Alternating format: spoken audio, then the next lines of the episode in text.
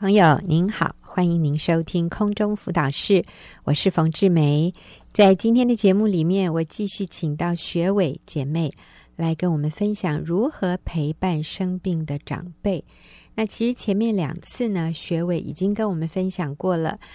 嗯，在陪伴生病的长辈的过程里面，他们夫妻所面对的挑战哦，那真是非常不容易的。然后呢，他也跟我们分享了是有哪些真理的原则，帮助他们度过这一段真的是很辛苦的这段期间哈。那今天学伟要来跟我们分享陪伴生病的长辈的一些具体的做法啊，具体的做法。所以学伟你好啊，冯姐好，呃，听众朋友大家好。那你就跟我们说，在照顾你公公的这段时间里面啊，公公是因为失智，嗯，是啊，然后也有忧郁症，是不是？对，忧郁后来又转躁郁，躁郁，所以其实自杀了十十五次哦，十五次的好难想象，嗯，每天都担心他今天又会有什么行动哈，是，所以啊，那你今天跟我们分享，在这个过程里面，你们具体做了哪些？陪伴公公的事情，我想听众朋友听一听也可以啊、呃，自己也会有一些点子说，说哦，原来这个也是可以做的啊。所以来，你跟我们说，你们做了什么？好，好，那我今天就跟呃各位分享一下，嗯、呃，我们从一开始怎么样陪伴我公公这整个历程。好，那我记得呃之前我跟我先生我们就讨论过。呃，公公婆婆晚年的时候的照顾，好，嗯、那个时候，呃，我跟我先生讲的就是我们的界限要、嗯、要很明确的设立，嗯，对，因为那个时候我就认为，呃，我跟婆婆的话，我们都是女性，所以 OK，、嗯、婆婆的晚年，呃，我们是可以贴身照顾的，没问题。嗯嗯、但是公公，呃，可能就不方便，嗯，对，所以我们那个时候讨论的结果就是。呃，到需要的时候会请外佣来协助，嗯、这样，嗯嗯，嗯对。所以第一个就是事先已经在家家人里面啊，或者跟我们的配偶已经说好，嗯啊，我我对媳妇我可以照顾婆婆，嗯、但是对于公公的贴身照顾，公公我们就要请啊。呃比较专业的、专业的人，专门受训练的人，嗯、对，比较合适。所以这是第一个，对，因为我我个人觉得这个蛮重要的，对，那可以省去很多无谓的一些冲突，好、嗯、或误会。误会，对，那第二个呢？呃，那请了外佣，请外佣之后呢，就是呃，我发现其实蛮重要，就是呃，照顾外佣他的需要。他的身心的需要这样子，好，其实包括身心灵啦，哈、嗯、的需要。为什么我觉得这个很重要呢？因为呃，我认为我们对他好，他也会对我们的家人好。嗯，好，那这是一个我自己里面的信念。那后来我呃，我们请了外佣，那旁边有很多。所谓一般人的世界价值观，嗯，好的照呃这个跟外佣互动的方法，嗯，好，那我听了，感谢主。那个时候我是想说，我要进到内室，嗯，很谨慎的跟上帝祷告，嗯，我要用上帝的方法，嗯，所以因为我心中先做了这样的一个决定，嗯，所以于是我就跟上帝祷告，上帝就。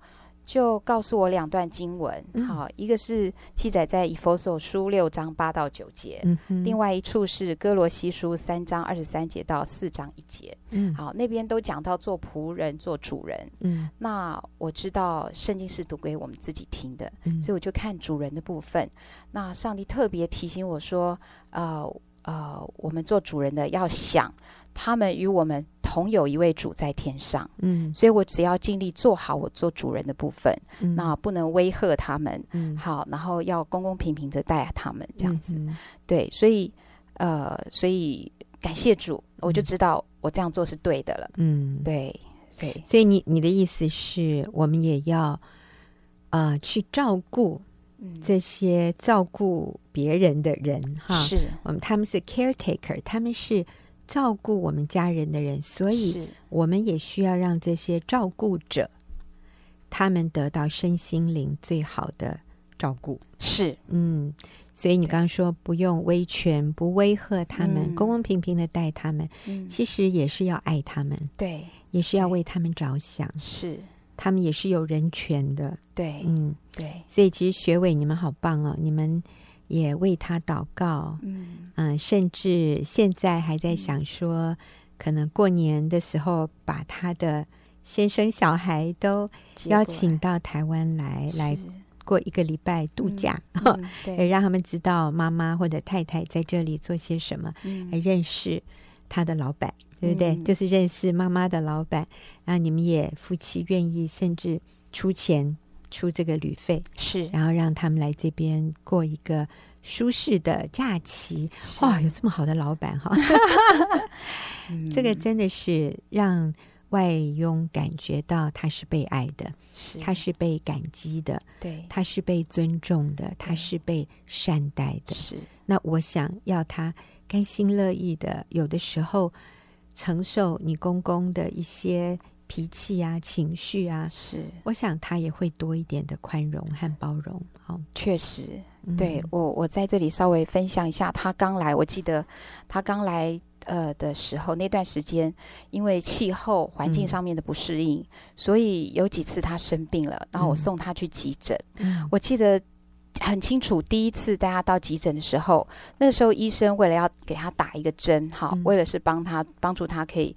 平静他的情绪，这样，医生要打针的时候，我看到他的眼神好害怕，好大的害怕跟恐惧，嗯、仿佛他还抓着我的手说：“太太不要，太太不要。嗯”仿佛那针打下去，好像似乎是会要了他的命或什么样的。所以站在他的立场想，是他们离乡背景，嗯、到异地来工作，嗯、其实对他们来说也是很大的挑战。嗯，对，让。他可能不晓得，哎，是不是会要他的命哈？是，是，确实，所以他那时候好 害怕。你们有什么阴谋没有？是不是？对，因为我们在这边，我们会站在我们的立场，我们会想说，哎呀，我们听过什么外佣怎么样不、嗯、不呃没有善待主人哈？嗯、但是站在他们立场，他们在他们的家乡也听到很多我们这边主人怎么样没有善待他们的地方。我相信，对，对是好，所以。这个重点非常重要，就是我们要对外用好。是，嗯，好，还有没有？嗯，对，好。所以接下来呢，就是第三个重点是，呃，我们就花时间带公公固定的去看医生，好，回诊，并且像我公公因为是失智，所以每隔一段时间需要做一些测验，嗯、大大小小的评估测验这样子。嗯、对，那这个我们都会陪伴。嗯，那所以看病的这个部分还是要家人自己陪，真的是比较妥当。是，那确实外佣他们照顾好是一回事，但是因为语言文化上面的不同，嗯、对对，所以跟有时候跟医生的互动可能会有一些落差。嗯，这样，嗯，对。然后再来第四个就是，呃，像我公公每一次的拿药跟装药。嗯好，一个礼拜装一次，一定都是我亲力亲为。嗯、哦，真的对，对，因为觉得药这个部分也很重要，万一出了差错，我们不能怪说别人的疏失。嗯，对，嗯，确实是这样。对，我记得那个时候我爸爸啊、呃，我爸爸已经过世了啊，嗯、但是啊、呃，他最后的一段时间，我会去美国跟我姐姐换手。嗯，那每次换手的时候呢，我姐姐就会把我爸爸要吃的药。都跟我详细说明，是哎，我发现还真的有点复杂呀。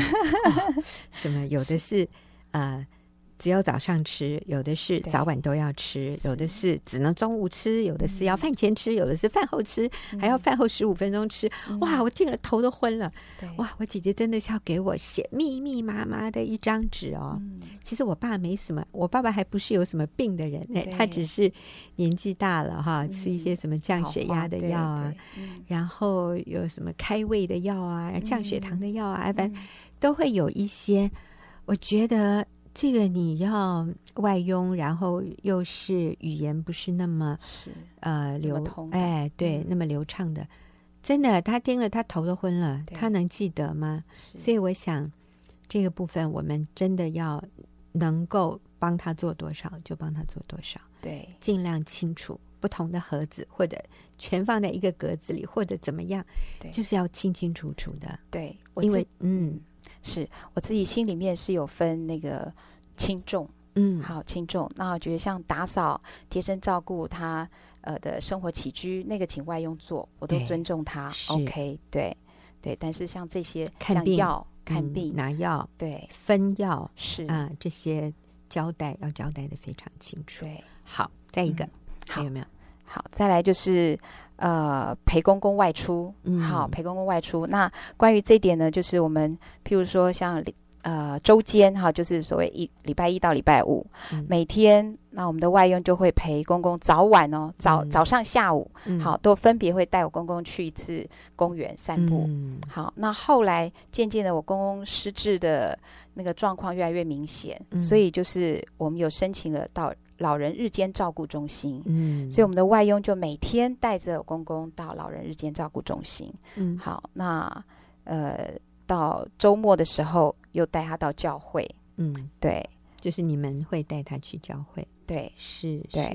所以我发现，这个每天出去有一点户外活动，其实对老人家尽量能做到就做。是，好，外出让他离开原来的那样的一个很好像很封闭、密闭的一个环境，出去透透气，再回来。你你公公甚至一天两次哈，我觉得非常好。刚才学伟已经给我们五个很好的具体的做法，嗯、那继续，我们还有五个哦。好，是谢谢冯姐。对，那接下来就是刚刚有提到说，呃，请外佣每天周间好带我公公出去，嗯、好。那周间的晚上呢，就是我们家人的时间。好，嗯、那我们也知道老老人家其实他们不管有没有生病，其实他们最看重家人回来，嗯、儿女儿孙回到家一起团聚。是、嗯、对，所以我们也非常看重这个公公这个部分的需要。嗯，对，所以我们周间晚上几乎每天都会回去陪他吃晚餐啊。哦、对，然后陪他聊聊。嗯、那例如他原来喜欢看评剧，我们就陪他看评剧。是好。然后后来又喜欢看连续剧，看包青天，然后陪他看，然后或者是，嗯、但因着他的病情变化，嗯、那我们也学习，就跟着做一些调整。嗯，后来就发现我们不合适天天去看他，嗯、因为他的精神。方面的症状越来越复杂，嗯，对，那我们就调整，可能一个礼拜变成三天，嗯，好去陪他，或者一个礼拜两天，嗯，然后去看他的时候，就是陪他打麻将，嗯，好，这是他也很喜欢的做的活动，嗯，对，例如像这些，那我们就是不见呃不停止的。跟他保持有这样子的家人的联系跟互动，嗯、爱的关系。嗯、对，那到假日呢？假日我每逢假日是，我觉得我个人觉得是最受考验的时候。对，每逢假日，呃，我就会想说要带公公呃到外地去。嗯，好，那我们就会台北，是、嗯、我们就会规划一些中长程的这个旅期、嗯、旅程。哈，嗯、对，那。什么？例如像杨梅啊、新竹、台中、高雄这些，我们都带我公公去过。嗯、好，有的是当天来回，有的是在那边过夜这样子。嗯、对，那我觉得这些，呃，我个人的心态是，像我公公，特别是他失智的这个状况，嗯，所以他们的记忆对他们来说是片段的，嗯，好，是像碎片，嗯，好，也有人说像天上的小星星，是一闪闪一下，闪一下又不见，闪一下不见，哦、对，但是。我会想说，呃，我们能够为为父母亲做的，就是让他可以经验片段的快乐跟幸福感啊。嗯 oh. 对，即使只有片段，oh. 好，即即使只有片刻，因为我知道片刻过后他就忘记了，uh. 但是没有关系。uh，huh. 对。哎，我听了都好感动啊！哎，我在想，我老的时候。有人能够这么注意我的感受，哇，我实在是太有福了。所以你公公好有福哎，感谢主。嗯、是，嗯、所以周间的晚上，你说可能一个礼拜两三次，对，会陪他吃饭，是全家一起回去。然后周末你们就会常常安排这种。外出的行程，嗯、对，嗯，是让他就算那一刻感受到快乐，嗯，就就够了，很足够了。他不一定要记得，因为他记不得。对，对我自己是把那个期望放在我们前面付上的代价，所有代价，只要他当下那一刻、嗯、他觉得满足了，就够了，就值得了，真好。嗯、好，还有没有？还有就是，呃，就是关心我公公他身心。各方面的需要和变化，例如在这里指的是观察，对，观察，你会观察，对，因为他这个病情会一直变化。有变化，对对，所以例如就是听他说，即使他说的不是事实，嗯，即使他说的是天马行空，他自己想的想象的情境，嗯，就是听他说，然后呢，有时候呃逗他开心。嗯，特别在这里，我要特别提到我的呃我的先生和我的儿子，嗯。我觉得他们真是太优秀了，对他们真的是极尽所能的。嗯嗯。呃，我想说以前二十四孝里面有讲老来子嗯逗父母亲开心，是我觉得他们父子两个真的就是这样逗爸爸逗爷爷开心这样子。是。对，那还有就是还有一个比较特别的事情是看公公的信件，嗯。那这个可能因人而异，嗯。但是是我公公非常看重，嗯。他希望我们能够看他所写的信。哦，他还在写，对，嗯，那他但是他写信的内容跟我们平常想象的，跟我们平常状态嗯。不一样。啊，啊，好，里面可能都是骂人的，好，特别是所谓主要照顾人，好，主要照顾者被骂的是最多的。哦，那就是谁？呃，我先生。你，先生，啊，对，那所以呢，就是虽然是里面有很多不堪入耳的话，嗯。但是因为我想这是我爱我的公公我能够做的，他嗯。希望我们看我就看，嗯，但是我知道这个呃人看进去了可能会影响，嗯。所以我觉得我可以替我先生分担，就替他分担，所以后来的信件我就没有让我先生看，嗯。就我来看。那我看的目的就是希望。像刚刚冯姐提的，就是观察他的一些变化，嗯观察他心里的需要。例如，呃，某一次看到信件很多很多无厘头的话语，嗯里面哎出现一句，他说他好久没看到，好久没看呃婆婆了，他嗯很想念婆婆，想上坟去看看她这样子。嗯对，那我就知道她心里头最近想去看，我们就会陪她去看，安排啊，时想去看她的老伴，就是已经过世的是，啊，你的婆婆哈，等于是她的妻子，已经过世的妻子。对对。所以出现这样的一句话，哎，你就说这是他心里面有的想法。如果我没有看信，我就不知道，嗯，因为平常听到他讲话都是都是生病的状态讲很，负面的对骂人的话，是。哇，学伟你好细心啊，真是好媳妇。感谢神，嗯，所以关心他的需要，观察他的变化。对，那有的时候发现他有一些哎，非常可能就是恶化的很快的嗯。一些情况的时候，可能也要跟医生讲，是不是是。要调整药物？是，嗯，对，调整药物，那甚至是有几次经验是，他已经急速呃那个情绪急速变化到很嗯严重，我们就向医生申请住院，哦，这个都是有的。是对，还有没有？好，还有呢，最后两点哈，就是呃为他祝寿，哦，好为他祝寿。例如像去年是我公公九十大寿，嗯，对，那我们想说一生人的一生有几次九十岁呢？没有啊，就一对呀次，是，所以非常非常的珍贵。是，对，所以我们就决定要给公公安排九十大寿，嗯。而且呃三次宴客，然哦，后不同的族群、不同的对嗯哼象。嗯哼，对，那一次是家人，一次是教会，一次是呃日间照顾中心的长辈。哦，是，对对，然后呃让，因为我我刚刚有说过，我们做过以后，公公会忘记，嗯，所以三次是增加次数，增加他的记记忆，这样子。是是，对，那还有在这个过程当中，在祝寿过程当中，呃，我还请他的儿女们哈，嗯就是写感念文，嗯，对公公。嗯哼，对，那呃，我在这边就分享一下我先生嗯啊、呃他所写的他是不是也公开念出来？是哇我们就在祝寿的场合大大的尊荣公公啊、是嗯！好，你先生写了什么？啊、我先生他写了一封是呃他的信封呢，信封是给我超级好爸爸嗯，感恩信。嗯，好，他我觉得我先生好棒，他在现在公公呃有很多不理性的状况底下，他还可以对爸爸说出这么多感谢的话。好，他说：“爸爸，谢谢您给我们全家人享受过高雄市的豪宅，嗯，有美好的童年。嗯谢谢您在一九六八年与嘉义朴子每天下午买鸡腿给我吃。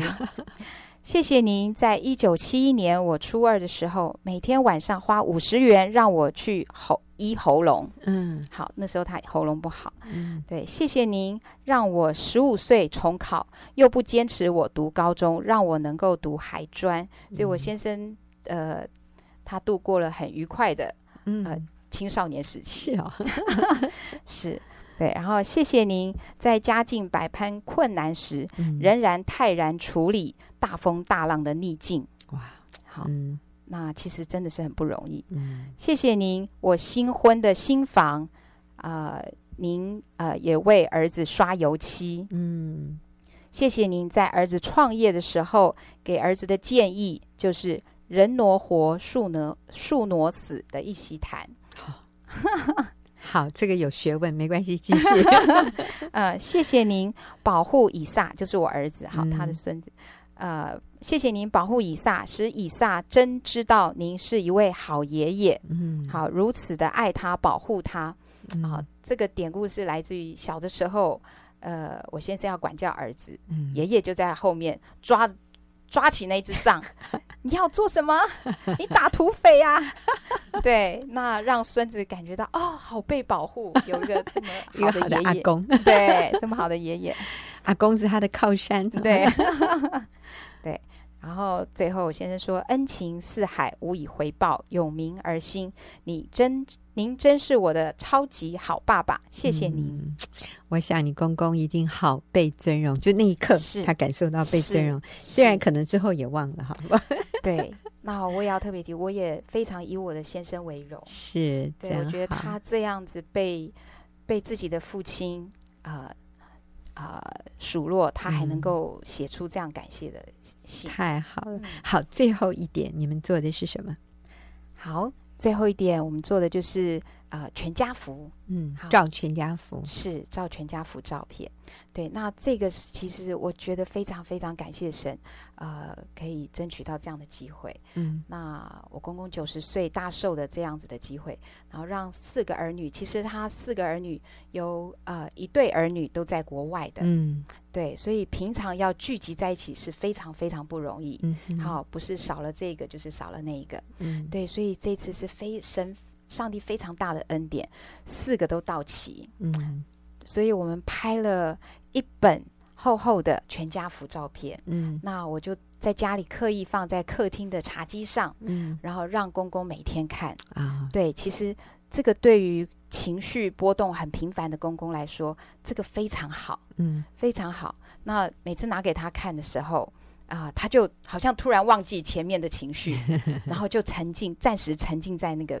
快乐里面，哦、满足里面，是。他常常挂念说，国外的儿女很久没见，嗯、可是看到这个，哦，他们有回来啊，对，我都忘了，我都不记得了，嗯、但是他好开心，是。对。对，所以对老人家来说，我们把一些照片是。呃，尤其是子女的或者是孙辈的照片，放在他随手或者随处可以看到的地方，嗯、对他们。是很好的一个，呃，帮助他们跟现实能够连接的，是也让他们心里感觉到很被安慰，很被爱。嗯、哇，你看成群的子女孙儿这样子围绕着我，对对，嗯，对，所以感谢主。那我还在加最后一点，嗯、好，呃，就是我觉得也很重要，就是寻求专业的协助。嗯，好，因为我们很难避免，就是长辈走到最后一段，我们可能有一些。呃，有一些专业上面的疾病的照顾、嗯、是超过我们一般人照顾的能力。嗯嗯，对，那必须寻求专业的协助。我觉得这是一种能力。嗯，好，嗯、那所以像在寻求专业协助的过程，我们曾经去找呃喘息服务，好，嗯、那找到一些机构，然后或安养中心，呃，即便是暂时的。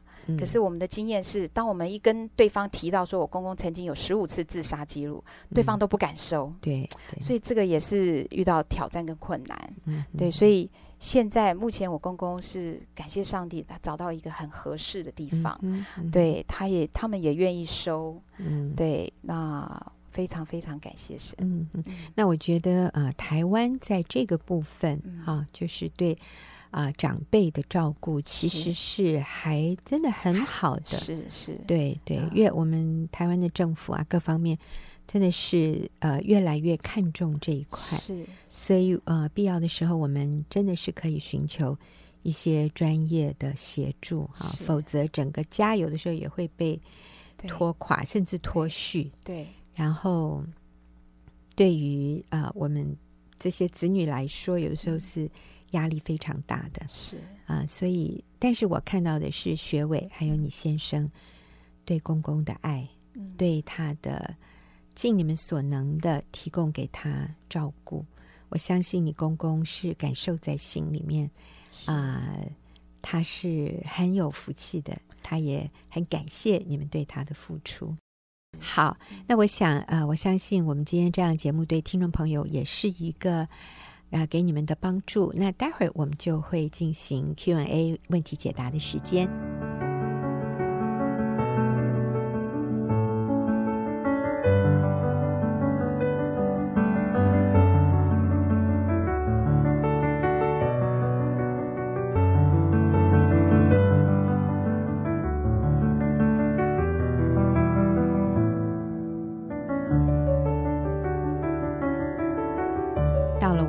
解答的时间，呃，我们今天请秀敏跟我们一起来问题解答。秀敏你好，你好，好。那我们今天要回答的问题啊，是有一个听众朋友、嗯、他来信说，我已婚有小孩，最近前男友回来找我，我有感情困扰。嗯，啊、呃，短短的几句话啊，但是我们可以看得出，它里面有很多的起伏，是有很多的挣扎。他已婚，她有小孩，最近前男友回来找她耶，她有感情的困扰，是代表什么？她很心动。不过我想她也很想听真理，所以好，我觉得她也很棒。是我们非常感谢听众朋友，你愿意写信进来问问题，嗯、因为。你的问题也是很多人的问题，你是替他们说出了他们心里想问但是不敢问的问题。我觉得在今天这样的一个社会里面，这样的情况太多了，非常普遍。对，嗯、有的时候不见得是前男友、前女友，哎、嗯，有的时候就是现在认识的朋友 想主动的要跟你交往。呃，我就听到有一个个案，就是一个年轻的女孩子，她的。公司里面的一个大概大他二十岁的一个已婚的男人，嗯，跟他说：“某某小姐，我很想跟你交往，嗯，你愿意吗？” 大家都知道那个主管是有家有孩子的，当然事业也很成功，所以他就来找这个二十多岁的，可能跟那个男的女儿差不多年龄的人，说：“某某小姐，我已经观察你很久了。”我真的很想跟你交往，你愿意跟我交往吗？哎呦，这是怎么回事啊？那当然，这个女孩子很棒，她断然拒绝。嗯、啊，但是写信进来的这一位女士，嗯、她她里面有很多的挣扎。对，我觉得她有一点想，可是她又知道好像不应该。嗯、是，那秀敏，你要怎么帮助她？哎呦，真的。嗯、呃，我想我们真的要按真理而行。对，呃，呃，圣经说我们会遇到试探，哈、嗯，那那个试探不是从神来的，那是从私欲来的。嗯，那你一开始不拒绝，它就会慢慢长大，嗯、最后就变成一个毒瘤。你要。解决就变得很困难，这样子，嗯、所以呃，我们要拒绝试探，要拒绝。最好的办法就是你不要跟这个人联络，逃避试探，逃避试探。嗯、对，那嗯，我想我们就要认清楚，我们今天在婚姻里面，我们唯一效忠的对象就是我们的先生，唯一中要。跟我们的先生就是一个盟约的关系，那我们不容许这些不圣洁的关系进来。嗯，那呃，我觉得不仅是这个实际上的一个像这样的有有男朋友来找你这样，我觉得包括我们内心的一个圣洁，嗯，凡是破坏这个你的意念、你的生活、嗯、某些东西是破坏你这个婚姻的盟约的东西，我们都要学习来到神面前。对，认罪悔改，把这些东西拿掉。嗯、那我在高中的时候，其实我我我们家是非常传统，嗯、我父母亲教导我们是非常呃严格的哈，嗯、然后按照非常就是他，我我很感谢我的父母亲啦。嗯、那所以他是非常不不赞同我们交男朋友在国中、嗯、高中这一段时间。那嗯，对，后来反正我就是谈了一场，就是交了一个男朋友，但是我们很短暂呢，我们什么也没做，嗯、啊，也没什么所谓的什么牵手什么那些都没有，我们就是 好一。对，就是很单纯。以现在以现在的标准来说，太单纯。那个哪叫交往？那个也不叫男朋友。是是，可是你知道吗？我觉得，嗯，最可怕的，我认为那个你交往牵手那些哈，那个已经是对，那个已经，我觉得最可怕的是情愫。嗯，对你里面有一些东西是牵连的。后来我们也就这样分手。可是。你看，我后来进入婚姻里面，嗯，哎，我就重复会做一些梦，哎，就是梦到跟那个、嗯、那个男生回到高中的时候，嗯啊、呃，有甜蜜有痛，就是还在梦里面哭，就是要分手那种，哎，醒来之后真的是很不舒服，嗯，对，那我也会觉得很愧疚，因为我已经进入婚姻里面，我我已经我非常爱我先生，我先生也非常爱我，可是为什么还会有这样的一个？我觉得不不圣洁的意念在我们的里，在我的里面，所以有一天我真的是来到神面前，我觉得就是认真的去面对我自己里面的这个罪。嗯，我说主，我不愿意让这个东西一直影响到我的生活。嗯，不管这个人存不存在。嗯，对，那。我后来我就认真的祷告，我说：“上帝，这是一个罪，我要认罪为罪。嗯”我说：“那我就要把这个交在神的手中，求你来帮助我。我要，呃，认我在高中时候这样的一个轻易的一个谈恋爱是一个错误的一个行为，这样子。哎、嗯，很奇妙哦！从那一次开始，一直到现在，那个梦没有再来找过我。嗯嗯、我觉得真的是我们要下定决心过圣洁的生活。嗯、对，那。哎，我觉得这个帮助我里面的自由，嗯、对，不是我再去找一个，或者是我再去顺着我的情欲去发展这一个东西，不是，而是我们要拒绝，嗯、我们要去切断这样一些东西。所以我们真的鼓励这位朋友，是、啊，他是你的前男友回来找你，然后你现在有感情的困扰，就是你里面已经在滋长一些东西了。嗯、我们真的是要当机立断，把它。剪掉，对，把它，呃，圣经说剪除哈。那刚才秀敏提到的一节经文，就是在雅各书第一章第十二节开始啊、嗯哦，到第十五节，忍受试探的人是有福的，因为他经过试验以后，必得生命的冠冕。这是主应许给那些爱他之人的。人被试探。不可说我是被神试探，因为神不能被恶试探，他也不试探人。嗯，这里的意思就是，上帝不会引诱我们去犯罪。对，上帝不会故意放一个东西在这里说，说来呀来呀，嗯，你要不要来呀？试试看。没有，这个不是从神来的。我们就从第十三节，人被试探，不可说我是被神试探，因为神不能被恶试探。他也不试探人，但个人被试探，乃是被自己的私欲牵引诱惑的。私欲既怀了胎，就生出罪来；罪既长成，就生出死来。这里讲到这是一个过程。其实我们最后犯罪，落入罪中，然后被罪辖制，这是一个过程。第一，我们是被自己的私欲牵引诱惑。那个试探在这里对我们招手，然后我们的私欲被搅动，嗯、然后我们就好像，哎呦，你好像那个卡卡通动画里面，嗯、像那个烟哦，就这样慢慢飘过去，这样子，嗯、我们就开始靠近这个试探，因为我们被诱惑，所以这个时候经过一段时间，这个私欲就会怀胎。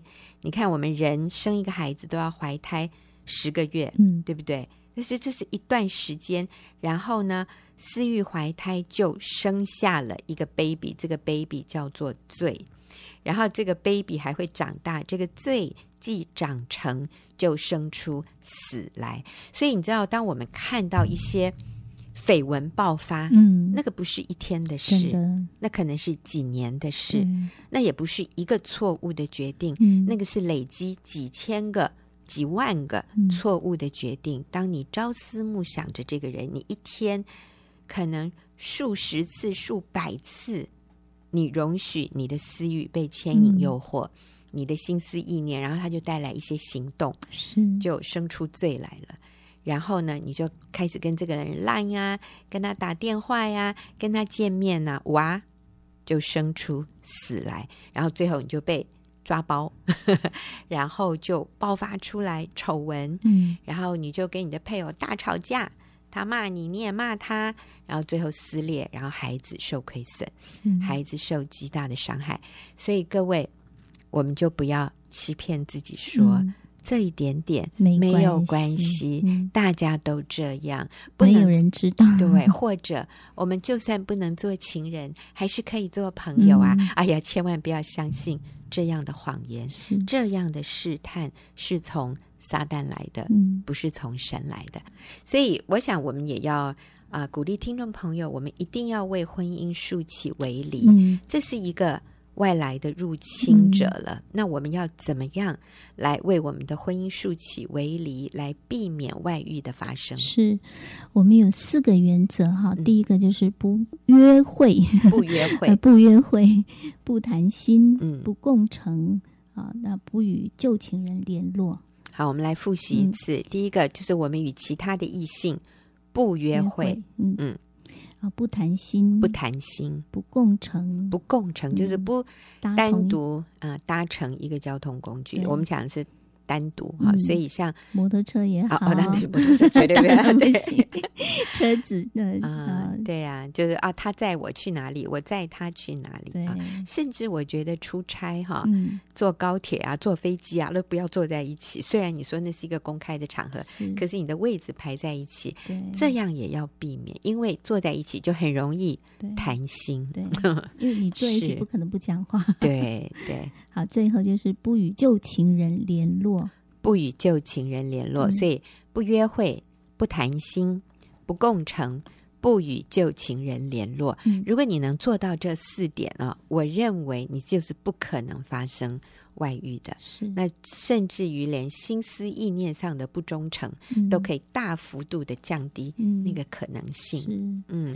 我我就听我一个朋友讲哈、嗯，就是他姐姐。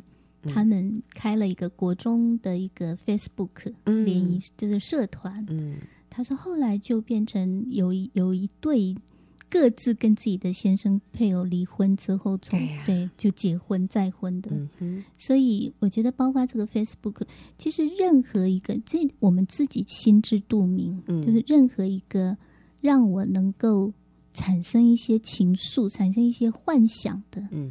对方式，我们都要拒绝。嗯嗯，我们要逃避，是我们要抵挡。是 啊，我也知道有一个个案啊、哦嗯，真的，她也这位姐妹也是非常非常棒的姐妹，很敬畏神的。那就是她在大学的时候，她有一位初恋情人，他、嗯、们交往了四年。那其实好像也都双方想的就是我们将来会结婚。那可是后来呢，这个男孩子就出国到国外留学啊，一出国没多久，就这叫兵变吗？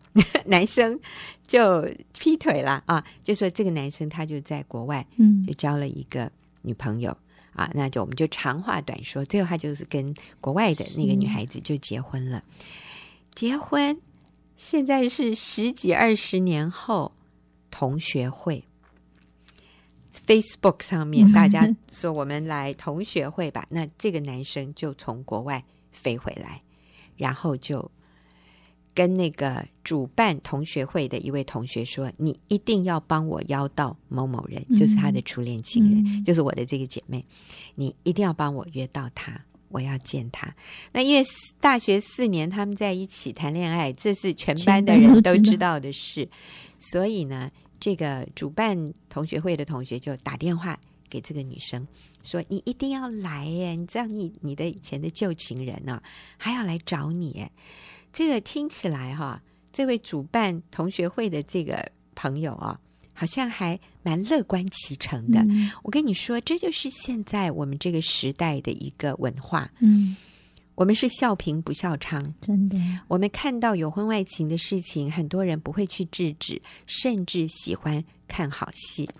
所以这个同学还跟他说，就是这个主办同学会的人还跟我这个朋友说：“哎呦，人家人家很喜欢你，人家很想念你，有有多一个人照顾你，也是很幸福的事啊！你要抓住青春的尾巴啊！我们现在都多少岁了，还有人，还有人追你，对，这是很幸福的事啊！你要你要珍惜呀、啊！哇，感谢主，我这个朋友。他是认识耶稣，嗯、他是认识真理的，所以他就写了一封信，嗯，给他的初恋情人，就是给这个现在回来要找他、要跟他见面、要跟他哎叫做什么呀叙旧的这位男士，嗯、他的前男友，他写了这封信，我觉得非常的经典，我就读给各位听。他对这个男生说：“他说谢谢你在我们交往的四年将我。”保护的很好，意思就是他们并没有超越分际的关系，嗯、就是他们并没有亲密性关系。哇，嗯、我说真的，感谢上帝，那个时代哈，嗯、这种事情还没有那么普遍。他说：“谢谢你在我们交往的四年将我保护的很好。我想在国外时，你已经做了最有智慧的选择。那时 S 啊、哦、，S 就是这个男人现在的老婆的代号。好了，嗯、他说那时 S。”对你的人生真的最好，全世界跟你最相配的就是他，而我先生，我现在的先生也是全宇宙跟我最合适的。他很照顾我，很信任我。曾经因为我很愚昧不成熟，差点毁了我的婚姻，但如今我深深的明白，婚姻是舍己。不是利己，婚姻是一生的盟约，不是契约。嗯、现在我和先生非常恩爱，也一起在婚姻家庭的事工中被上帝使用服侍人。我很感谢耶稣更新变化了我这不配的罪人，能被他使用。婚姻中的忠实很重要，我不想让你太太伤心，也不想亏负我的先生，更不想得罪耶稣。为了尊重我们所爱的家人，我们不必偷偷打电话或联络了吧？珍惜身边的幸福，愿上帝赐福你全家健康、平安、喜乐。哦，我要起立为他鼓掌 呀！他写的多好，真的，嗯，好感恩哦。他真理非常清楚。是，那我觉得这个姐妹非常有智慧。嗯，她没有劈头痛骂这个男生。嗯、我觉得各位不要这样哈。当别人你的旧情人回来找你的时候，你真的不用咒骂他，说你当年劈腿，你现在还有脸回来找我，或者是说你这个对老婆不忠诚的男人，嗯、我才不屑见你的面。不要，我觉得啊、呃，我们仍然要有礼貌，嗯，我们仍然要温柔，嗯，但是要坚定的告诉他，对不起，我是不会跟你。继续联络的，嗯、我想很重要的是，我们不要羞辱对方，嗯、因为有的时候他会恼羞成怒哦。嗯、对方如果听到你羞辱他的一些话，他那个爱哦会变成恨，嗯，然后他可能就会伤害你。嗯、那我觉得我们不需要去挑起这些没有必要的争端，嗯、所以我觉得这个姐妹非常有智慧。是，嗯，对，我觉得真的就是我这个。竖起为例，是我们自己可以去做的部分，就是我们主导在我们手上。那我也看见有些是同事关系，嗯、对，那嗯，说是说必一定要一起吃饭，一起谈公事。其实我觉得能避免，其实你可以多找几个人。嗯，那曾经我自己也呃，我帮助的一个姐妹有个例子，就是她是单身的，嗯，然后对方呢，女儿读某个国小。